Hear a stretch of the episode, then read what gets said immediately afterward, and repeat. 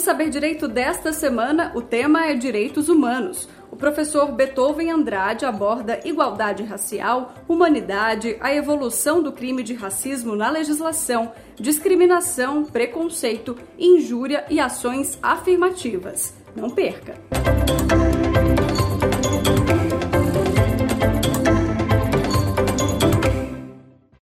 Olá, seja bem-vindo ao Saber Direito. Meu nome é Beethoven, eu sou advogado, sou professor, presidente da Comissão de Igualdade Racial. Essa semana vamos abordar um tema especial de direitos humanos, que é a questão de igualdade, eh, igualdade racial, a questão de desigualdade racial, social, eh, dentro dessa temática especial de direitos humanos. Vamos trazer essa temática nesse ponto do direito em razão desse curso não fazer parte da grade curricular de algumas faculdades ou da maioria das faculdades de direito no Brasil. É um tema especial, um tema geralmente abordado por questões de sociologia, por questões de história, e por isso a gente tentou trazer dentro dos direitos humanos. A gente vai tentar entender mais ou menos o porquê que se fala tanto em igualdade, o que é igualdade, o que é desigualdade racial, o que é desigualdade, as densidades sociais, é, principalmente, que traz essa diferenciação. É um tema um pouquinho complexo para se abordar, muito em razão do sentimento que se tem, as diferenciações por raça, principalmente, principalmente perdão, traz esse sentimento realmente de proteção, né? de, de defesa, de que eu seja enquadrado em uma raça é, considerada superior ou inferior, e aí há esse conflito de fato é, entre as densidades de raça. E a gente vai entender também por que, que há essa diferenciação, por que, que se define raça é, como um contexto muito mais social. O que é igualdade? A igualdade ela é a ausência da diferença, né? É o que faz com que todas as partes envolvidas estejam em condições equânimes. Pode-se definir muito mais a igualdade é, pela ausência de desigualdade realmente, da, daquela, da ausência de violação de direitos, de conflito de direitos. Então, eu falar que uma sociedade é igualitária é que todas as classes sociais ou raciais estão no mesmo patamar, estão evoluindo no mesmo patamar. Então não há qualquer diferenciação entre uma classe e outra. No Brasil é muito nítido essa questão de classe quando a gente olha principalmente para a diferenciação. Existem classe alta, classe baixa, existe classe A, B, C, chega a ter a D e a E, que realmente são é, pessoas que vivem uma situação muito é, incondizente com a condição humana. É, o conceito, como eu falei, é, é inspirado numa triangulação de direitos humanos, tá? Então, é, com a Revolução Francesa, criou-se é, um instituto de três direitos, três principais direitos humanos que a gente vai tratar aqui é, como dimensões. Né? Há de se falar em gerações, muitos doutrinadores, muitos professores usam a questão como geração. Há um conceitozinho ali de geração que gera um conflito, porque pode-se entender que o primeiro, o segundo, o terceiro, é, eles são evolutivos, né, e o terceiro seria melhor que o primeiro, quando na verdade não. Quando encontramos o quarto e a quarta e a quinta dimensão de direitos humanos, elas se complementam, principalmente na quinta dimensão de direitos humanos, que seria o direito à paz. Ela engloba todos os outros direitos, ela faz com que todos aqueles direitos, uma vez aplicados de uma forma é, eterna, né, sem que haja de fato conflito, podemos dizer assim, ela faça com que aquela geração de direitos humanos ela esteja de fato sendo é, concluída. Então, o contexto social na formação do Brasil Logo após a abolição, terminou a abolição, os negros não tinham para onde ir, eles começaram a se centralizar em cidades ou localidades próximas aos grandes centros, né, ditas marginais, periféricas. Né, essa formação do Estado, com a ausência também da presença do Estado, ausência de escola, ausência de qualquer tipo de serviço público, algo que ainda permanece se a gente olha na nossa sociedade atualmente, ela faz com que essas diferenças sejam muito acentuadas. Então, essas pessoas, esses negros, após a libertação, não tinham para onde ir, não conseguiam trabalho e o Brasil não tinha uma política para inclusão do trabalho é, nessas pessoas. Então, é, começou a se criar alguns conceitos que até hoje eles perduram né, que é o conceito realmente de imaginar o negro como preguiçoso, imaginar o negro como promíscuo, como vagabundo, como quem não gosta de trabalhar, e se atribui muito à questão é, criminal a presença do negro ou simplesmente a localidade. A marginalidade da, da, das periferias é, vem de todo esse contexto aí após a abolição. Então, como não houve essa política de inclusão, é, foi preferível, digamos, à sociedade à época marginalizar os negros.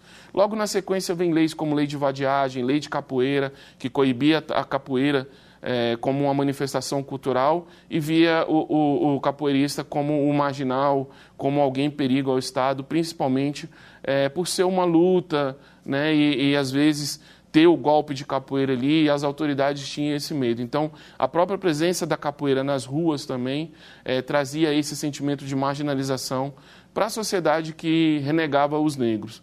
Né? Então, essa desconstrução é, vai fazer um pouquinho parte do que a gente vai abordar aqui também hoje. É, é necessário mesclar, para se entender um pouquinho essa questão dos três direitos, as três dimensões de direitos humanos, se mescla com a justiça social. Então, a justiça social ela é, de fato, é, a implementação conjunta das três dimensões, das três primeiras dimensões de direitos humanos. A gente vai chegar até o direito de paz, que é a quinta dimensão. Né? Então, a primeira dimensão de direitos humanos ela é a dimensão de liberdade. A gente pode dizer que a questão de liberdade ela é negativa ao Estado. É uma obrigatoriedade de que o Estado tem de não intervir na minha liberdade. É o direito de personalidade, por exemplo. Você tem o direito de nascer e ser registrado. Você tem o direito de ter o casamento civil. Você tem o direito de ter um imóvel. E nesse todo, nesse conjunto de direitos, o seu direito de liberdade, o Estado não pode intervir. Isso por quê? tinha-se o conceito de que o Estado que era proprietário da terra, o Estado era o proprietário das pessoas? Então todo aquele direito que vinha da imagem do monarca, com a Revolução Francesa e a implementação desse direito inicial de liberdade, se coibiu o Estado disso. Então é um direito negativo do Estado. Né? Então a gente pode ver de fato isso hoje, nos nossos dias, essa questão de eu poder nascer, de uma criança nascer e o Estado não poder se negar a registrar essa criança. Não ter que obrigar, por exemplo, a criança a ser registrada simplesmente na presença do pai. Apenas a mãe ela pode registrar, porque isso faz parte também de um direito da pessoa, da pessoa quando nasce, do nascituro. Então é um direito realmente que o Estado se abstém. Ele não pode, de fato, é, querer colocar empecilhos para que eu tenha um registro de um imóvel, por exemplo. Ele pode condicionar o meu registro de uma forma administrativa, mas eu posso comprar. Eu posso simplesmente procurar o corretor de imóveis e ir lá comprar, e esse corretor ele não vai se negar a me vender um imóvel dizendo, olha, o Estado só vende esse imóvel nessa localidade para pessoas da cor branca, por exemplo, ou pessoas de uma determinada classe social. Eu preciso ter tantos milhões na minha conta para eu poder ter. Isso milhões que eu falo de reserva, né? Que vai me colocar naquela classe A, classe B ali, digamos assim. Então não posso ter essas diferenciações. O simples fato da minha personalidade humana existir e o simples fato de eu ser um cidadão já me coloca nessa condição de poder transitar, poder comprar, poder vender, por exemplo, poder ter um registro, poder me casar, poder ter meu nome. Né? A gente pode ver isso também na questão do nome social também. Esse é um direito meu de personalidade, eu tenho essa liberdade e o Estado não poderia se negar. Então são direitos que a, Constituição, desde 88, ela vem passando por evoluções também, fazendo com que esses direitos também se amolde a esses princípios de liberdade. Obstando o Estado, impedindo o Estado de intervir na minha liberdade, principalmente no que se refere à minha eh, liberdade enquanto pessoa. A Constituição traz igualdade de direitos humanos individuais e coletivos eh, no artigo 5 né? Então, são direitos fundamentais da República Federativa do Brasil. Né? E no artigo no terceiro, traz a erradicação da pobreza, da marginalização e da redução de desigualdades sociais. Então, são princípios que a gente vê também dentro da Constituição, como eu tinha dito, que me faz com que todo esse conjunto social tenha a mesma igualdade, tenha as mesmas liberdades. Então é o que eu falei, não basta assim eu que, é, ser pertencente a uma classe social para que eu tenha a minha personalidade. A minha classe B ou C, como a gente pode dividir para conseguir, conseguir definir aqui dentro do Brasil, ela não vai determinar até onde vai a minha liberdade. O Estado sempre ele vai estar tá, é, proibido de interferir nisso, de interferir nisso. É, nessa dimensão são os direitos civis políticos, né, estão inseridos em conceitos de igualdade, porém, são dimensões de direitos consideradas direitos de resistência e oposição, como eu havia dito anteriormente. Então, demanda a abstenção e controle do Estado sobre o cidadão. É, os direitos civis eles podem ser vistos é, como prerrogativas de proteger a integridade humana da pessoa.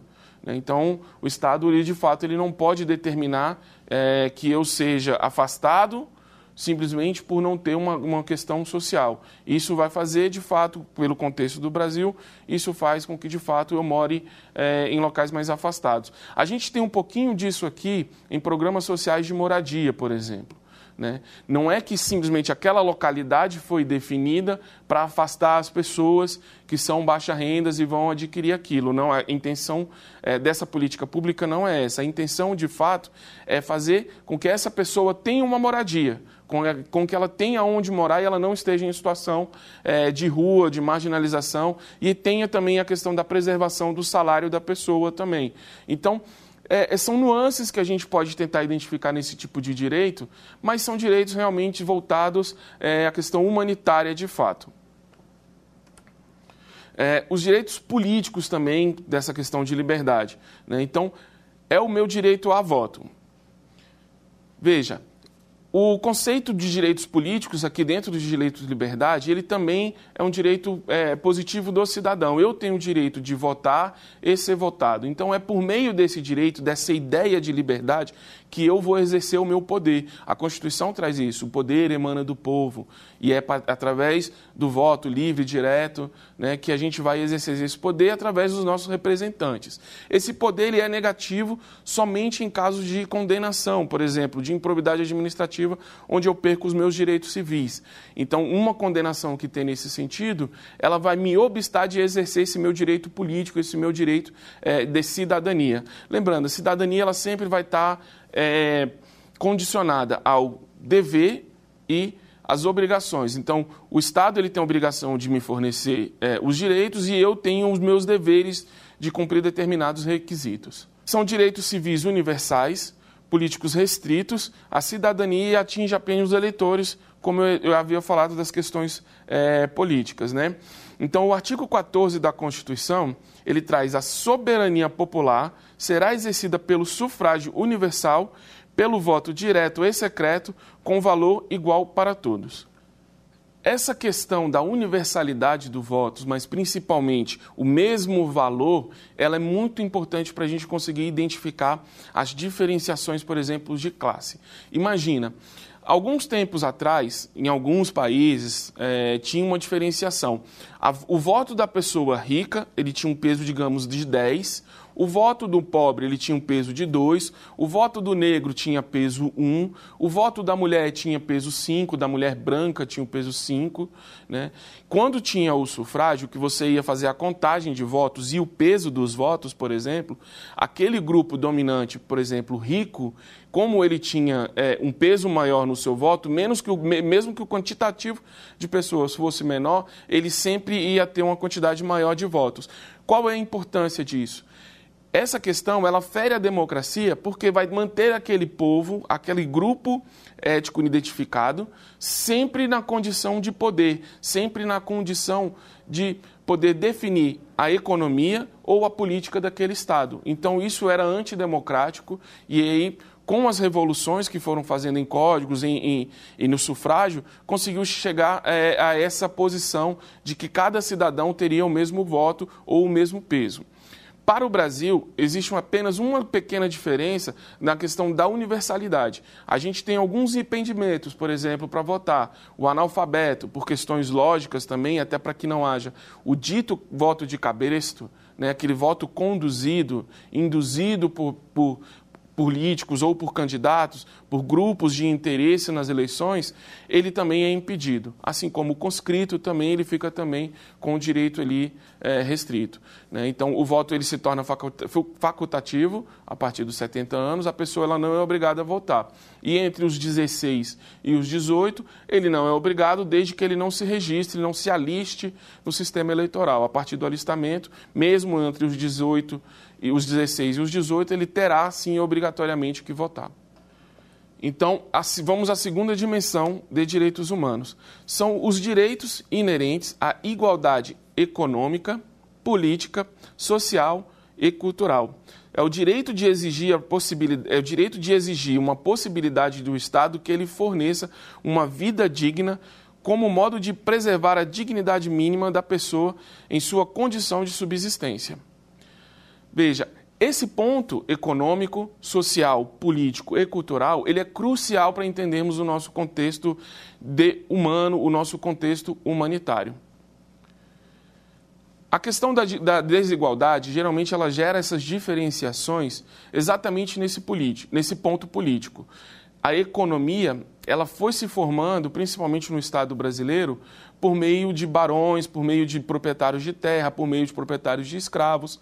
Né? Então, essa foi a formatação. A coroa portuguesa, quando chegou ao Brasil, também tinha essa questão do dinheiro que coordenava, que comandava.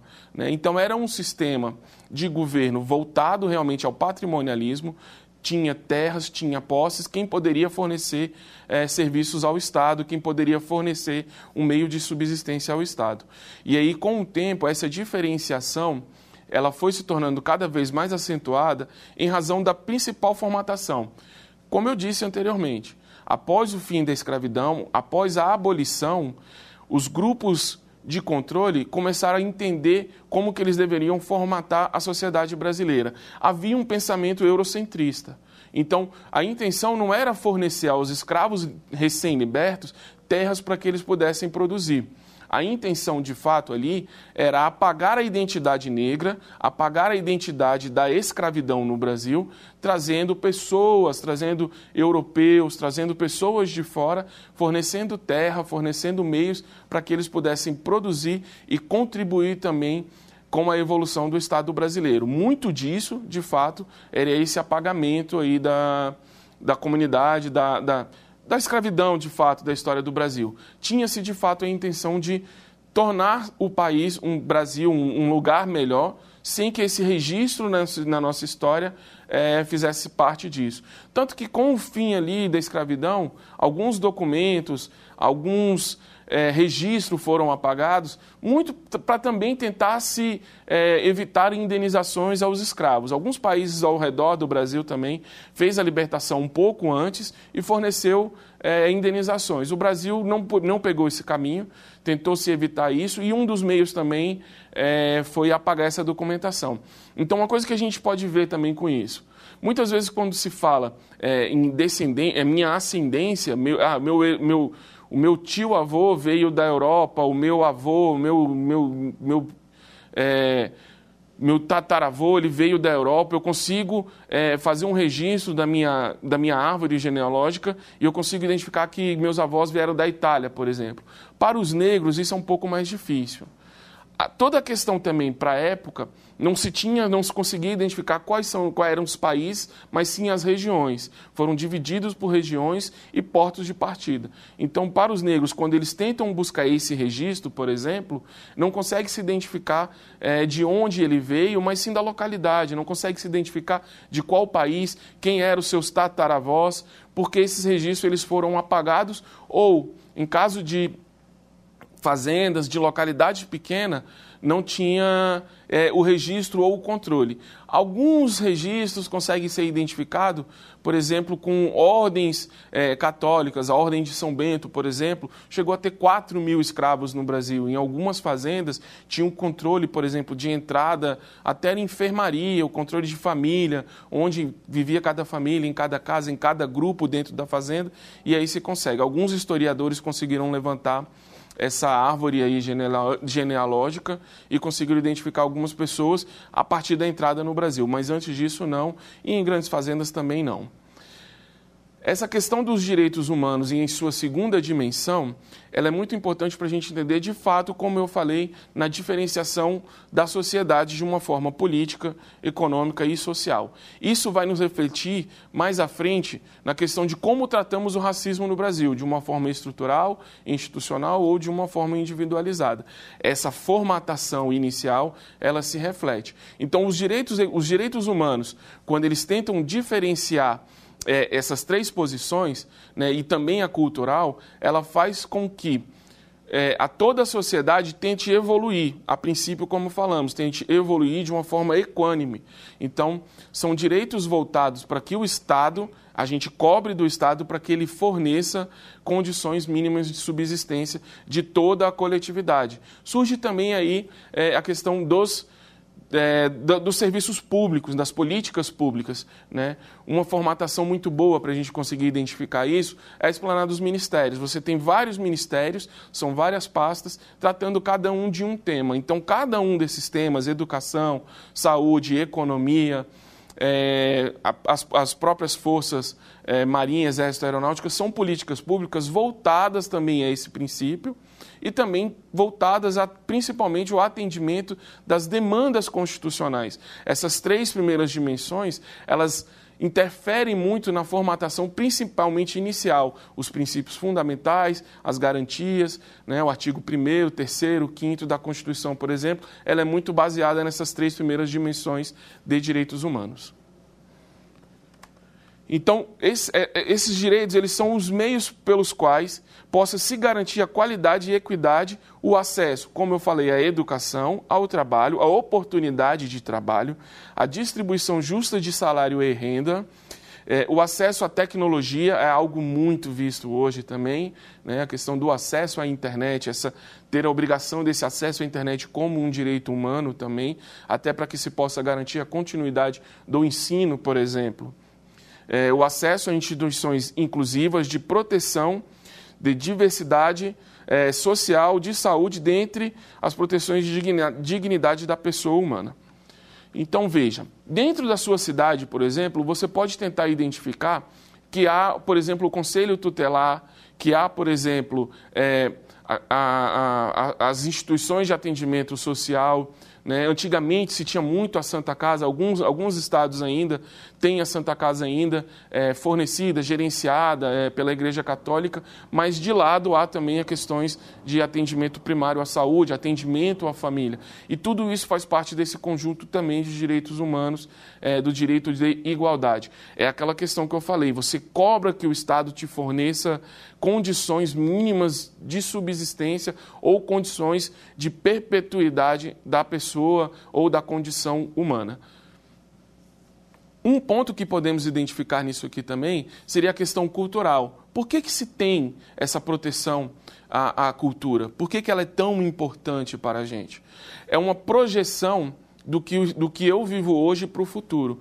Então, o que eu vivo hoje, que eu possa contar para o futuro, faz parte dos meus direitos humanos para que eu tenha uma continuidade étnica, uma continuidade é, cultural, sociológica, por exemplo, dessa mesma sociedade. Então, uma sociedade que viveu alguns anos atrás, há muitos anos atrás, digamos, né, eu posso também fazer um acesso a essas informações para que aquela cultura não se perca.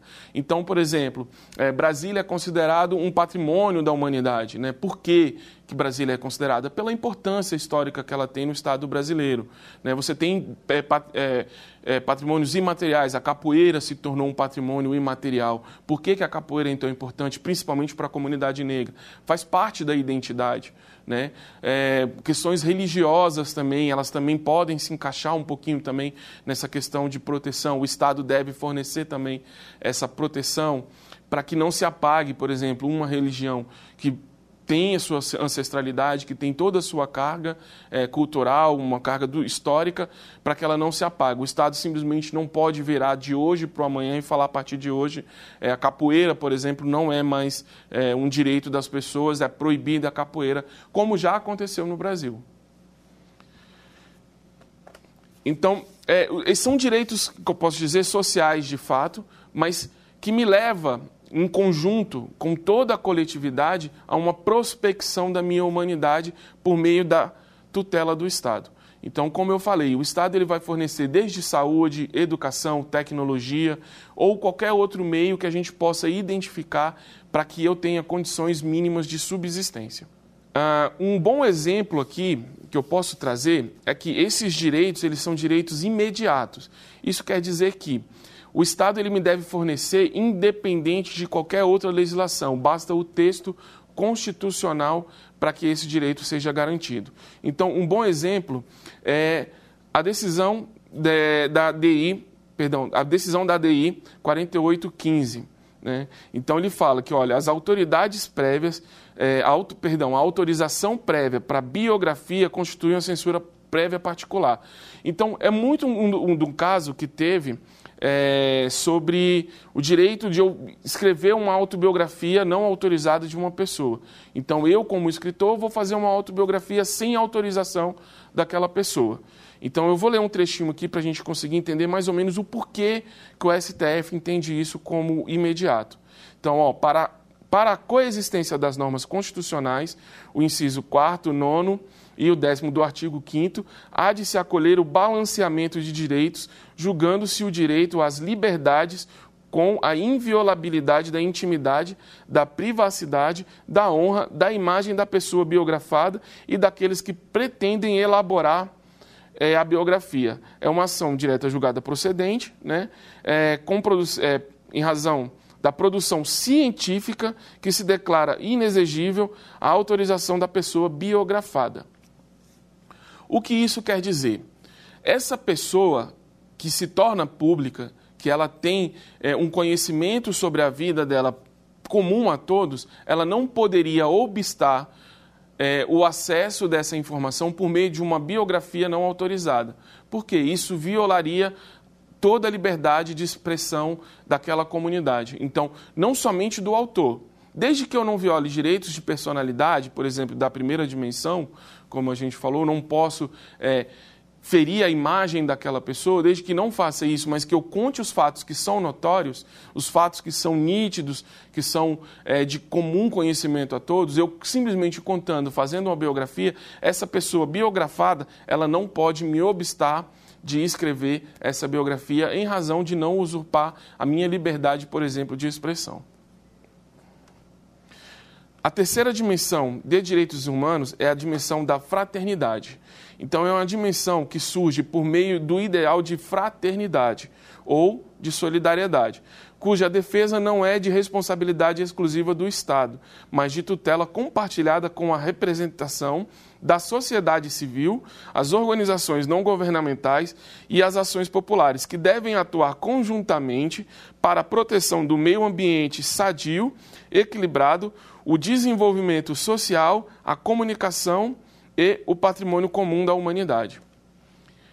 Então, essa dimensão de direitos humanos, ela já é um pouco mais avançada. A primeira dimensão, ela faz com que o Estado se abstenha de me, me impedir de exercer o meu direito. A segunda dimensão me obriga o Estado a me fornecer direitos. E a terceira dimensão, em conjunto, por isso que a gente fala em triangulação, ela me, é, me obriga também a atuar na defesa da proteção da minha humanidade e da humanidade da coletividade. É mais ou menos a gente dizer que o direito ele deve proteger a todos em comum igualdade. É, é, é meio que um mantra da sociedade, é meio que um mantra, principalmente do estudante de direito, é, dizer que a gente tem uma liberdade, que a gente tem um direito e o Estado não pode é, me impedir. Mas eu também tenho que olhar para a sociedade e entender que aquilo mim, também faz parte de mim, eu também sou obrigado. Imagina na sua cidade, no seu estado, uma lei que define que você não pode, por exemplo, perturbar a paz social. Você tem que viver é, em, em uma convivência harmoniosa com toda a coletividade. Ela te traz mais ou menos isso. São direitos que você tem, mas você também tem obrigações de contribuir com toda a coletividade para a harmonia desse coletivo. Então eu não posso simplesmente querer, por exemplo, fazer uma festa, fechar a rua e fazer um show sem autorização do Estado, sem que todas as pessoas ao meu redor é, estejam cientes do que eu estou fazendo e também não posso, por exemplo, é, não ter um limite de horário, querer tocar é, bandas, por exemplo, durante toda a madrugada. Né? Outro meio palpável também de conseguir identificar isso seria leis também de proteção ambiental que me obriga, obriga as empresas também a atuarem é, de, uma modo, de um modo sustentável, de um modo a proteger também na sua atuação é, toda a coletividade. Né? Então são direitos que vão me proteger enquanto é, pessoa de direitos humanos, enquanto uma pessoa cidadã, né? mas ela também me obriga a contribuir com isso.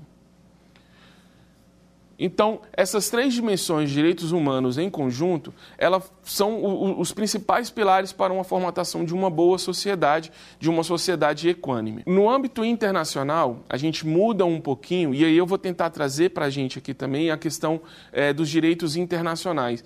Aqui fica um pouco mais conceitual, a gente vai tratar um pouquinho mais de conceitos, até para a gente conseguir projetar à frente é, o nosso estudo.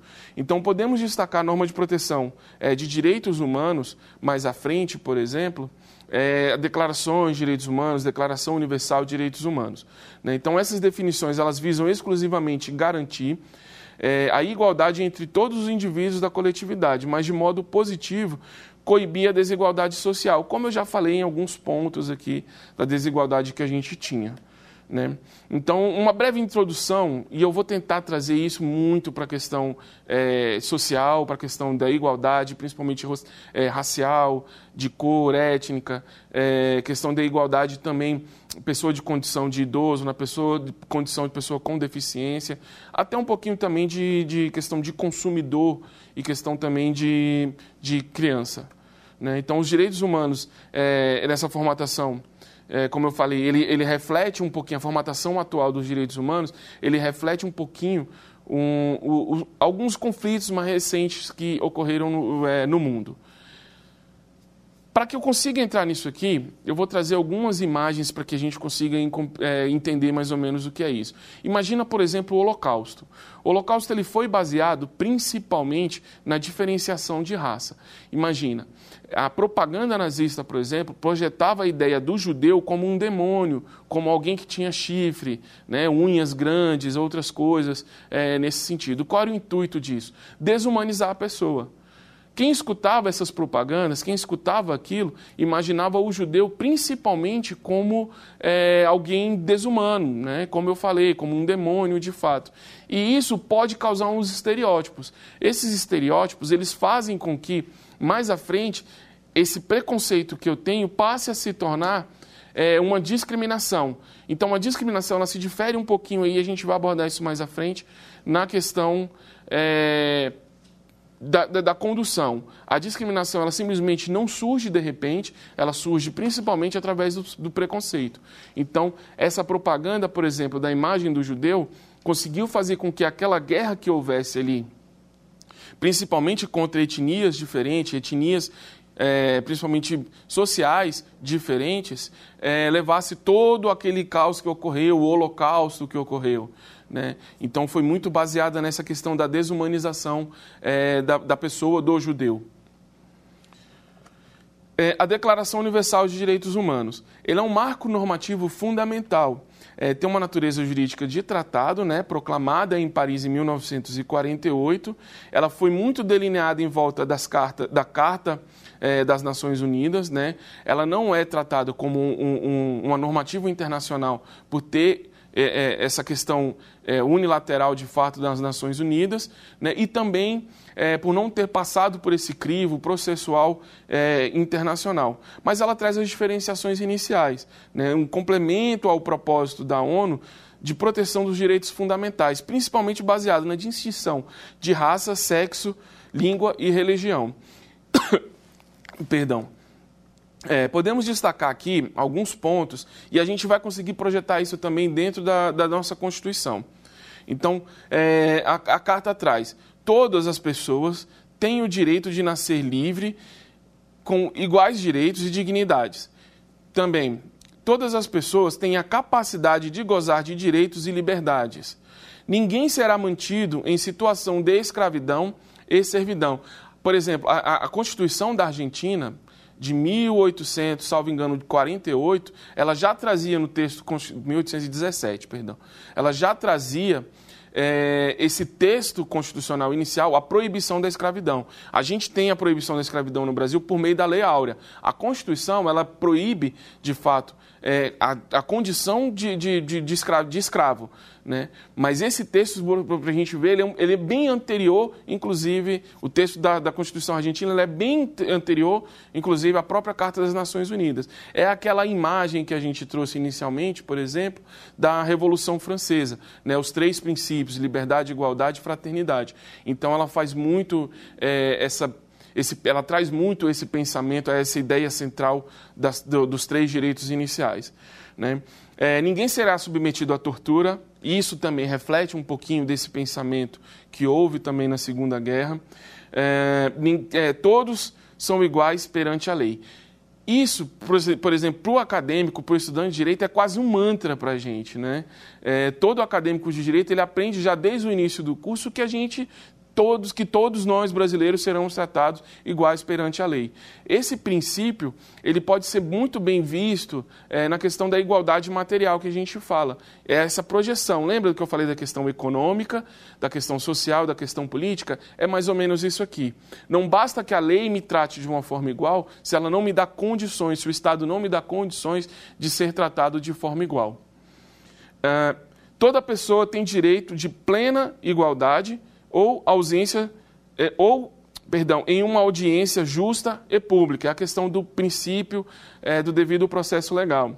Então, toda pessoa tem o direito de tomar parte no governo de seu país. Lembra que eu falei da questão do voto, a questão universal, a questão da, da cidadania, do exercício da minha cidadania enquanto é, político, enquanto cidadão que vota, exercendo o meu direito através do sufrágio. Então, ela é muito baseada também nisso aqui. É, um destaque que posso trazer também é o direito ao trabalho, a livre escolha do emprego e condições justas, favoráveis do trabalho e proteção contra o desemprego. Essa questão a gente pode ver muito dentro da CLT, dentro dos normativos de proteção. Eu posso trazer aqui também um exemplo muito nítido do Brasil, é, uma questão que tinha é, anteriormente algumas reformas trabalhistas mais recentes. No Brasil, em tempos passados, havia um costume, por exemplo, eh, de trazer crianças, principalmente mulheres, de outras localidades para morar no grande centro, trabalhando na casa das pessoas em troca de vida, em troca de comida, em troca de dignidade. O pensamento de quem trazia, de quem contratava essas pessoas é que estava fornecendo uma forma de condição de subsistência. Mas quando, na verdade, aquilo ali se refletia como um comportamento escravagista.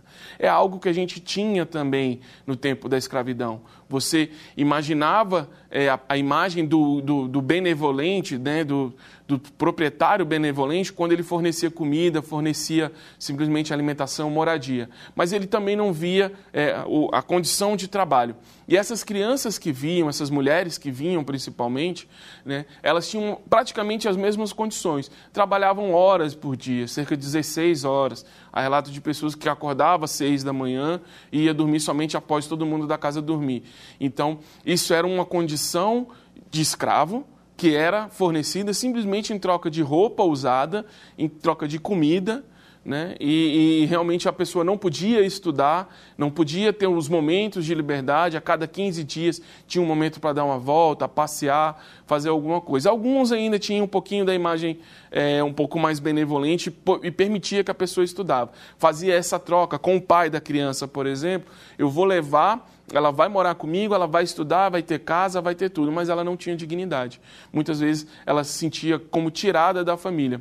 Um exemplo disso que a gente pode trazer de uma grande, de, de uma grande mulher foi a própria Lélia Gonzalez. Ela chegou até essa condição. Quando o irmão dela foi contratado para jogar no Rio de Janeiro, o dirigente do time que ele contratou pediu para que a Lélia Gonzalez fosse morar, e aí ela se recusou. Nas palavras dela, ela já trabalhava já é, com essa questão, mas na palavra, nas palavras dela, ela falava que não queria passar a vida se servindo é, como cuidadora da criança da madame, como babá de madame, de babá de filhinho de madame. Então a Lélia Gonzalez ela tem essa imagem que a gente pode trazer como alguém que conseguiu reverter isso através do estudo, através da educação e se tornou um exemplo e um grande exemplo mundial é, de proteção, principalmente à mulher negra, aí com Angela Davis até tendo ela como referência também. A Convenção Internacional sobre a Eliminação de Todas as Formas de Discriminação Racial. O mais interessante dessa convenção é que ela traz a conceituação inicial de discriminação, de o que é discriminação. Então, ela diz que a discriminação racial significará qualquer distinção, exclusão, restrição ou preferência de uma raça né, baseada na questão raça, cor, descendência, origem nacional étnica, que tem por objetivo ou efeito anular, restringir o reconhecimento, o gozo, o exercício num mesmo plano social, né, é, ferindo os direitos humanos, de liberdade fundamentais, o domínio político, social, cultural ou qualquer outro domínio de vida pública. Quando eu falei, por exemplo, da questão do peso 10 para o voto é, de um grupo com mais dinheiro, por exemplo, com, com maiores riquezas, é mais ou menos isso aqui também.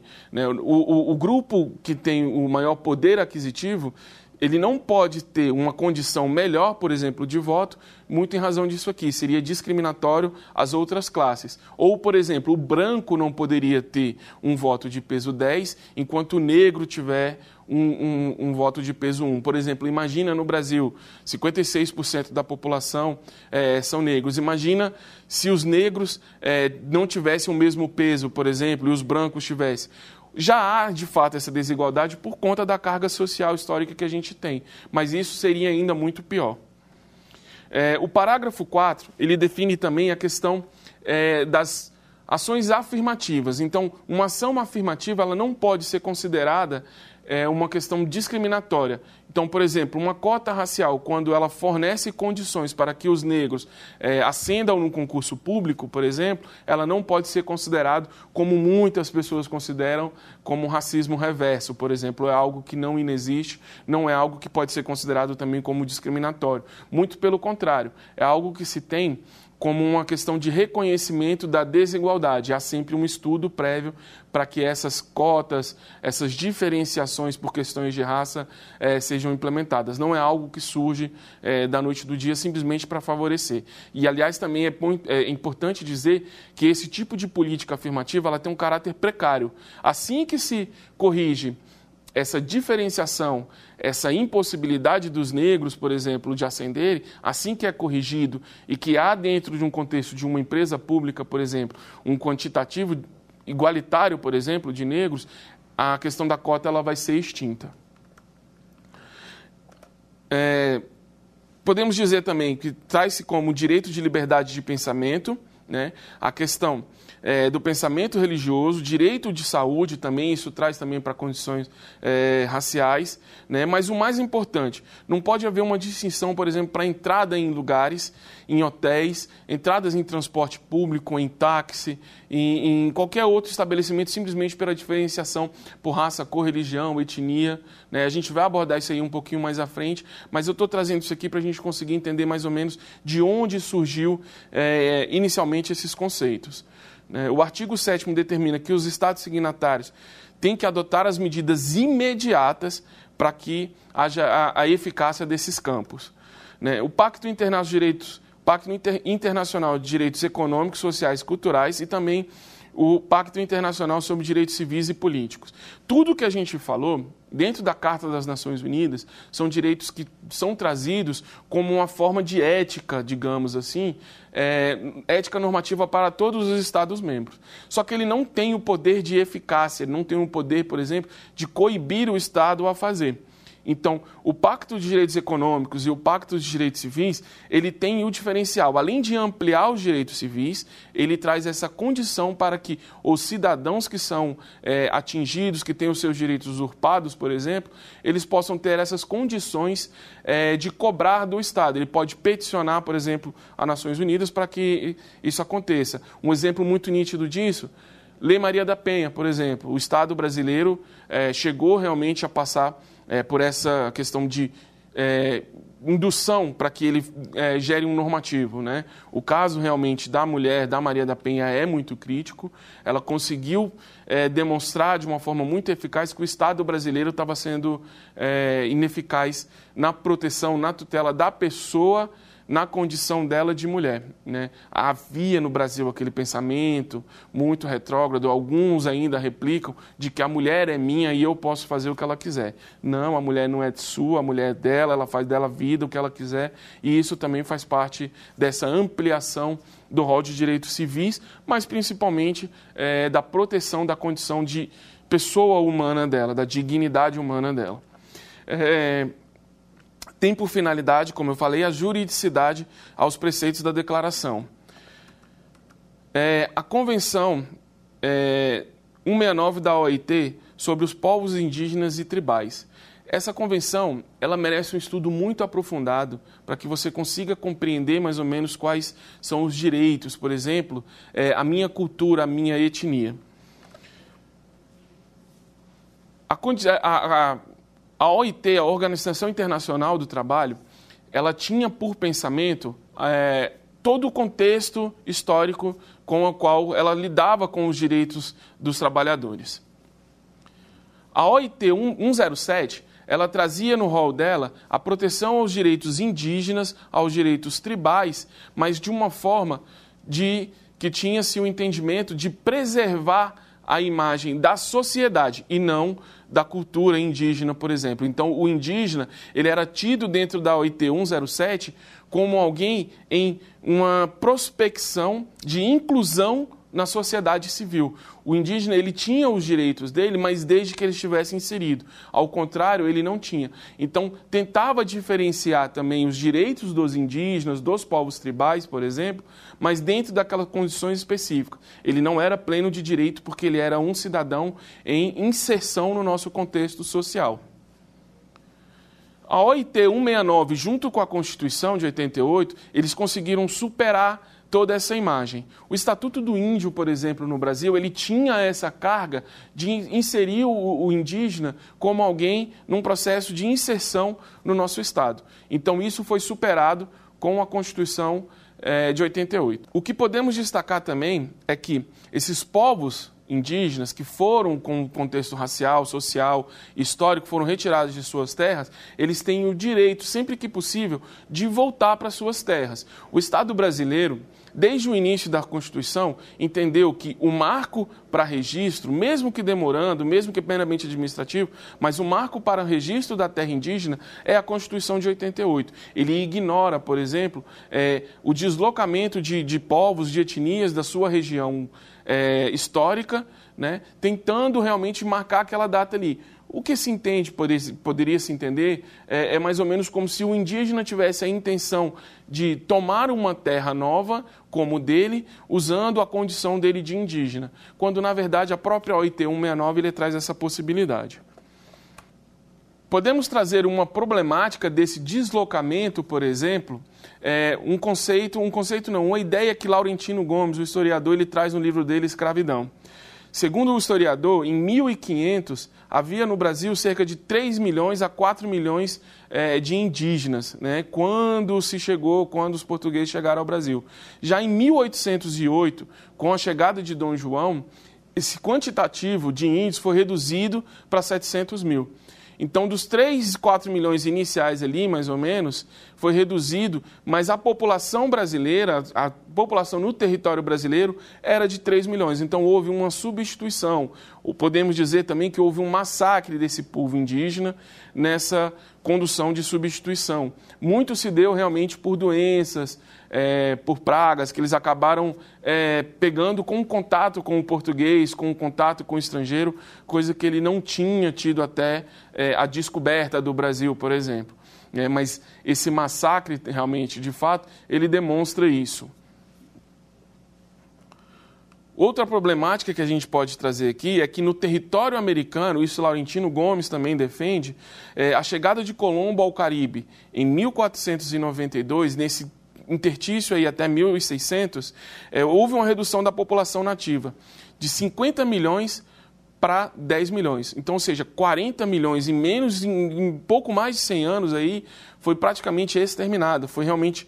É, usurpado, digamos assim, do seu território, mas houve de fato, o, o, o modo que a gente pode falar de fato é, é, realmente um massacre. Não foi simplesmente a questão de doença, houve também a escravidão dos povos tribais, houve a escravidão também dos povos indígenas. Né? Esse contexto da OIT, ele pode ser muito visto também no território norte-americano, por exemplo. Né? Os indígenas norte-americanos, eles eram considerados é, em progressão à inserção no Estado é, norte-americano muitos foram realmente, é, como, eu, como eu disse anteriormente, massacrados. Então, bem, esse é, é o conteúdo que a gente tinha para a aula de hoje. Vamos ao quiz.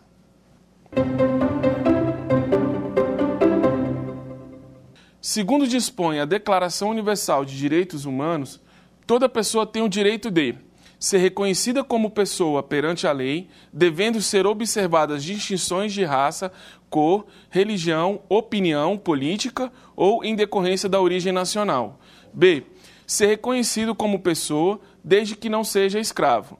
C. Ser, em todos os lugares, reconhecido como pessoa perante a lei. Ser exilado arbitrariamente. E aí, já sabe a resposta? Vamos lá? Vamos tentar entender? Olha, ser em todos os lugares reconhecido como pessoa perante a lei. A Constituição fala isso, né? que a gente tem o direito de ser reconhecido como pessoa, a gente tem todos os nossos direitos garantidos. Porque não há ser reconhecido como pessoa perante a lei, devendo ser observadas as distinções de raça. Então o Estado ele não pode me diferenciar, como eu falei na questão do segundo, da segunda dimensão é, dos direitos humanos ser reconhecido como pessoa desde que não seja escravo. Isso é um pensamento anterior também ao fim da escravidão. E ser exilado arbitrariamente. Então, o Estado ele não pode simplesmente negar a minha nacionalidade e me mandar para fora do Estado, mandar para outro Estado para que eu me torne uma pátrida, por exemplo. Segunda questão.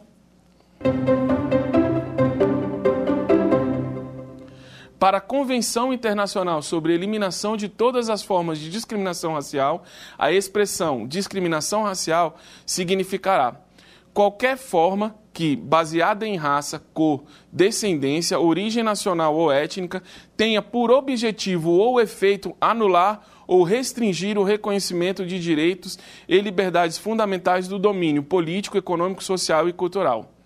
B quaisquer medidas especiais baseadas em raça, cor, descendência ou origem que vise assegurar o progresso adequado de certos grupos raciais.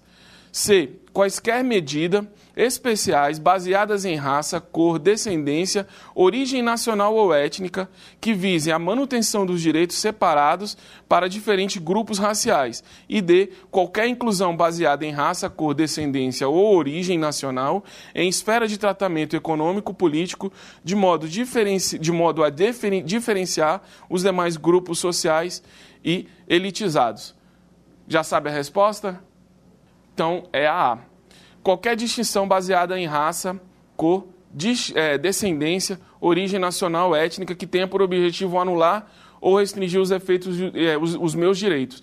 Isso porque a lei não pode me diferenciar, o Estado não pode me diferenciar por a minha condição de cor, a minha condição étnica ou de um grupo identificado, de um grupo racial identificado. Tampouco por questão de religião, por questão de mulher, como eu havia falado também da Maria da Penha. Então não é a, B, porque ela se trata das questões de ações afirmativas, tá? A C seriam qualquer questões baseadas na raça, cor, descendência, origem étnica, que vise a manutenção dos direitos separados também ações afirmativas. E qualquer inclusão baseada em raça, descendência, em esfera de tratamento econômico-político, a modo de diferenciar os grupos é, sociais elitizados. Então, ou seja, eu não posso pegar um grupo elitizado e tratar ele de uma forma melhor simplesmente por ele ter mais direito. É a questão também que a gente pode voltar também é, nos, nos votos, no peso do voto, por exemplo. Vamos à terceira questão.